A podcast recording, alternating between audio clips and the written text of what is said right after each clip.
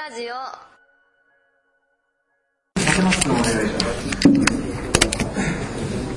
願いします。と題名はシーケンストライアングルストライアングルスと書いてあるんですけども、えっとまあテーマとしては、えっとこのこのオフィスを使って都市の人の都市の人とえっとオフィスの人のえっとコミュニケーションツールにならないかなと思ってオフィスがという議論をしました。えっとコミュニケーションをするためにオフィスの中にいまずその空洞っていうか空間道を作りました。この道を道の空間を充実充実させることによって、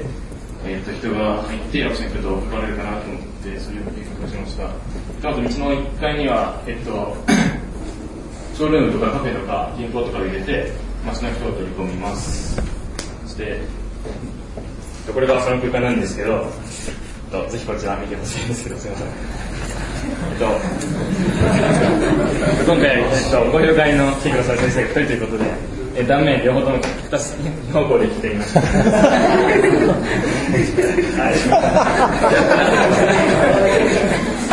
い。俺もいる。えっと、これと、スロープになってるんですけど、コンピュータセンターの大ホールみたいにスロープになるすることによって、なんか、そこに座ったりとかしやすくなったり、斜めの壁とかをすることによって、戻りやすく戻りやすかったり、階段とか作ったりして、座りやすくなったりするように、するような空間を設計しました。えーっと、ランドスケープ的にも、えーっと、この赤十字病院の緑から NTT までの、えーっと、アイレベルをリード的につなげたり、えーここの空間からこの空間まで風を通したりすることによって中の空間も快適に保てたらいいなと思って設計しました、えー、本当に今回はこのパースのような賑やかな空間を出したかったんですけどできればこんなふうなこんな風になってほしいです。はいすいません。最後の方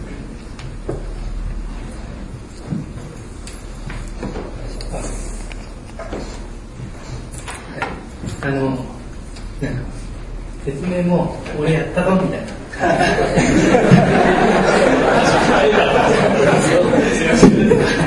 すごく印象的で、あの良い悪いというよりも、あの説明そのものは、割とこう、なんか、ロジックが、あの、順番にやってる、言ってるわけじゃないと思うんですけども、まあ、しっかり模型ができてるので、なんとなくそれも伝わると。えー、とはいえ、最後の方ちょっとだいぶ抜けました。あそうですね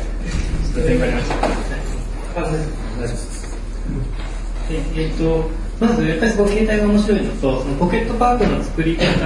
えースロープで取り込んでるのがすごくいいですよね。で、あのもちろんそのコンピュータセンターとか、あの既存の手法ではあのあるけれども、えーまあこれ私ここでとりあえず初めてですね、他の人にも皆さんですし、で、その位置的にもすごくいい位置になっていて、あとやっぱこう三角形空間をこうバーンと抜けていくっていうのは、あすごく面白いですね。ただ、えっと、こっちから入ってこっちまで抜けられるんですよね。そうですしかも、えっと、三方にえー抜けられると。とここは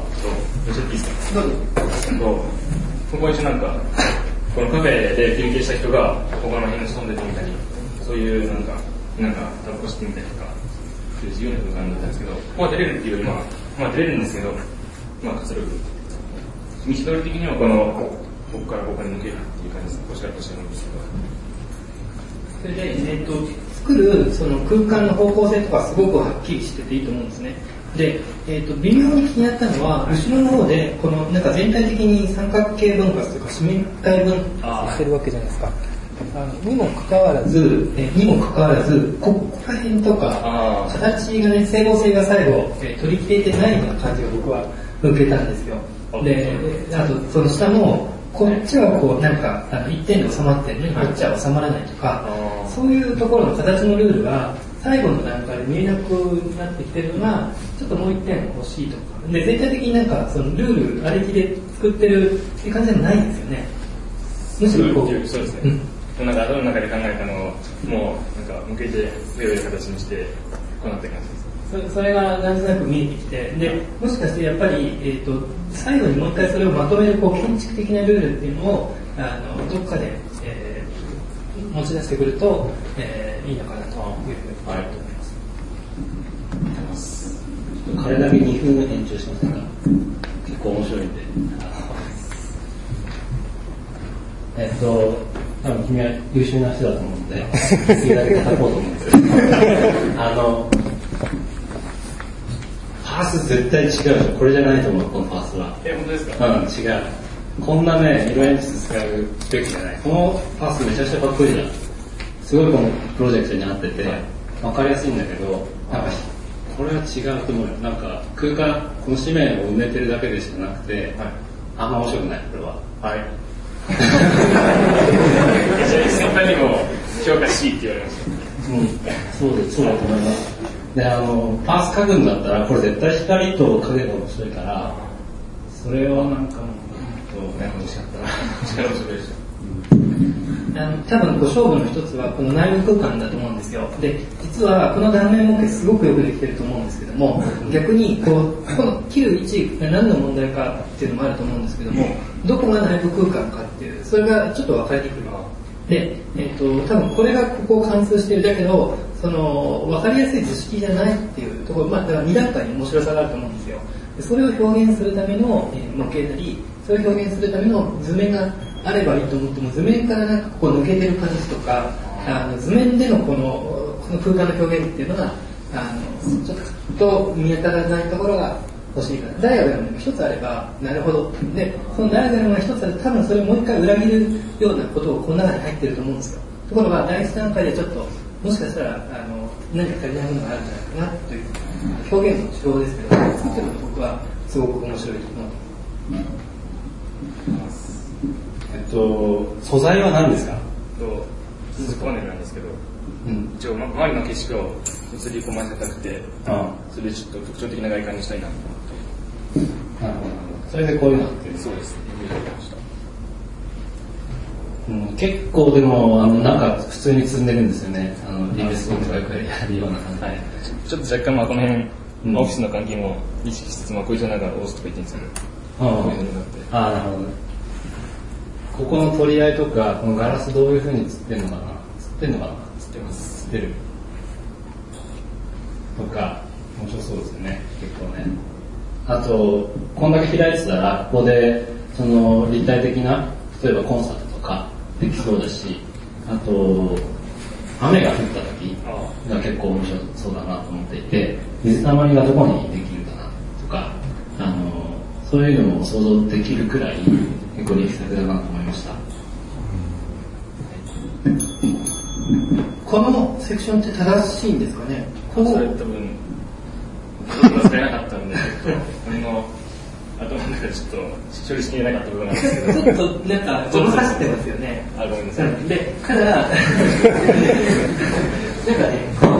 こっちの模型みたいなのに実は上から見ると上が気になる気になるのは、えー、となんか2段階になってるところなんですよ。でそれがこっちの図面だとなくてあとこれのねこんなに角度急じゃないと思ったんですよ。あでいやそこはね切り方によると思いますけども、あはいうん、でただここがなんかある意味ダイアグラム的にその、えっと、お名前なんでしたっけ立松。はい立松君の言いたいことを表している図面の一つかな。そうです、そこは結構。ただそこでちょっと嘘が。あと、まあ、金属パネルって聞いてやっぱり思い出すのは、えーっとえーっと金属パネルで思い出すのはやっぱり、えと東京の神田南陽堂の裏にある、えーそれこそ日系設計の建物。あるあれは知ってます？いや、わからないです。えーっとえーまあ、あの割と金属パネルの使い方とか似たようなこうものがあるのでそっちを連想した時になんかね微妙なこの形のえー細かいところを整理してほしいです。あと開口部ですね。これって何のモチーフですか？ねえっと、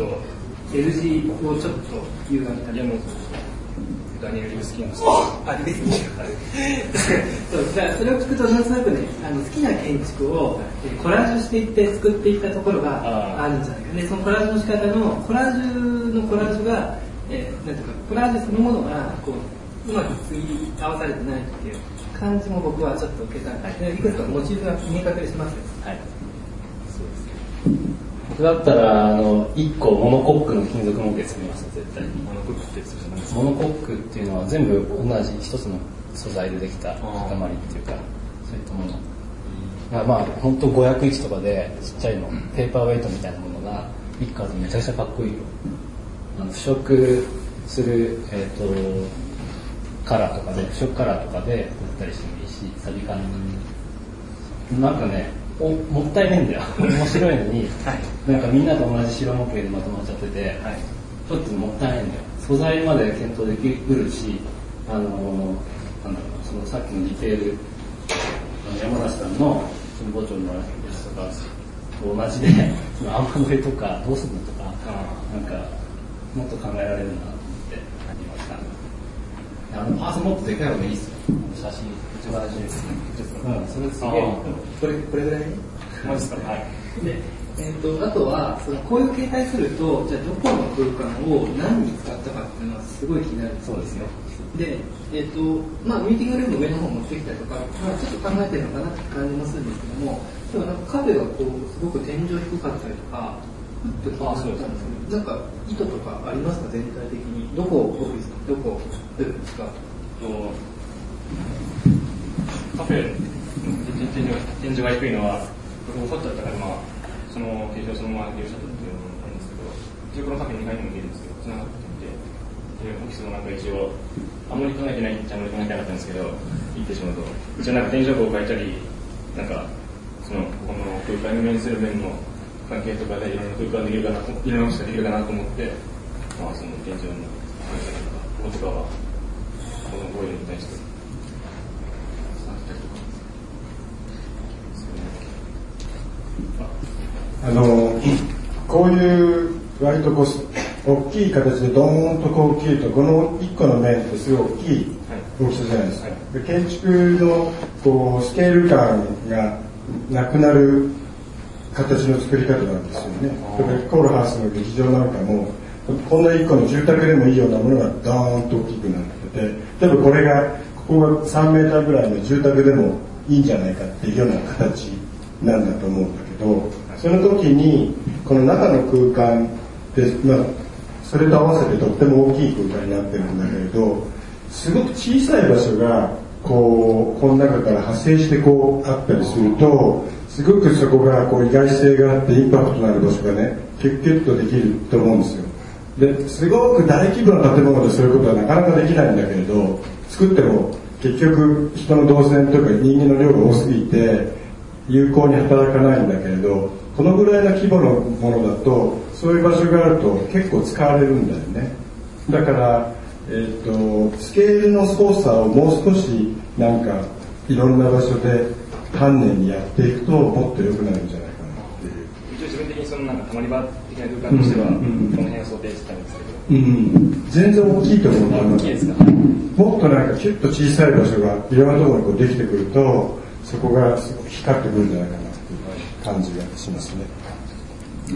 最後2点だけもあの僕ちょっとこれ見ててクルト・シュビッタースっていう人のあの彫刻的なこう建築っていうかな建築的な彫刻っていうかそれを思い出したんですよでシュビッタースは、えーとまあ、彫刻家なんですけどやっぱり見てると建築的なんだけど建築じゃないって何かなんですよねこれ見ていくとあの全体のこう構成の仕方を、えーまあ、さっきの話とも重なるんですけども建築にするための、えー何らかのこう、ね、一つのフレームみたいなのを作ってそこにまずはこう入れていってそれをもう一回こう、えー超えていくなんかそういうさ作業とかその操作が必要なっていうのとあとこのメインのここから三角形のとこから入った時に、真ん中にこう気をつく的なものあれカフェですよってありますよね、でその見え方がちょっと気になって、えー、と多分その完成見た時になんか三角形的なものを入れようとしてるんだと思うんですけども割と不形に見えるんですよね。ていうか不形ですよね。であんまりそこがなんか最後こう視点があのこういうのって絶対に絵でもそうですけども視点の行き着く先ってあるじゃないですか。で視点の行き着く先をこう綺麗にデザインしてあげるとあの最後まで、えーちゃんと見てる。でこの視点の行き着く先がなんかあれっていう感じが微妙にしてしまうのであのあの人だけなんかできないかなちょっと唐突っていうか建物と分離してます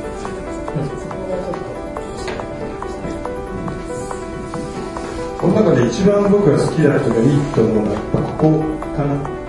この全体の形さっき松田さん言ったみたいにいろんなデザインのコラージュなんだけれど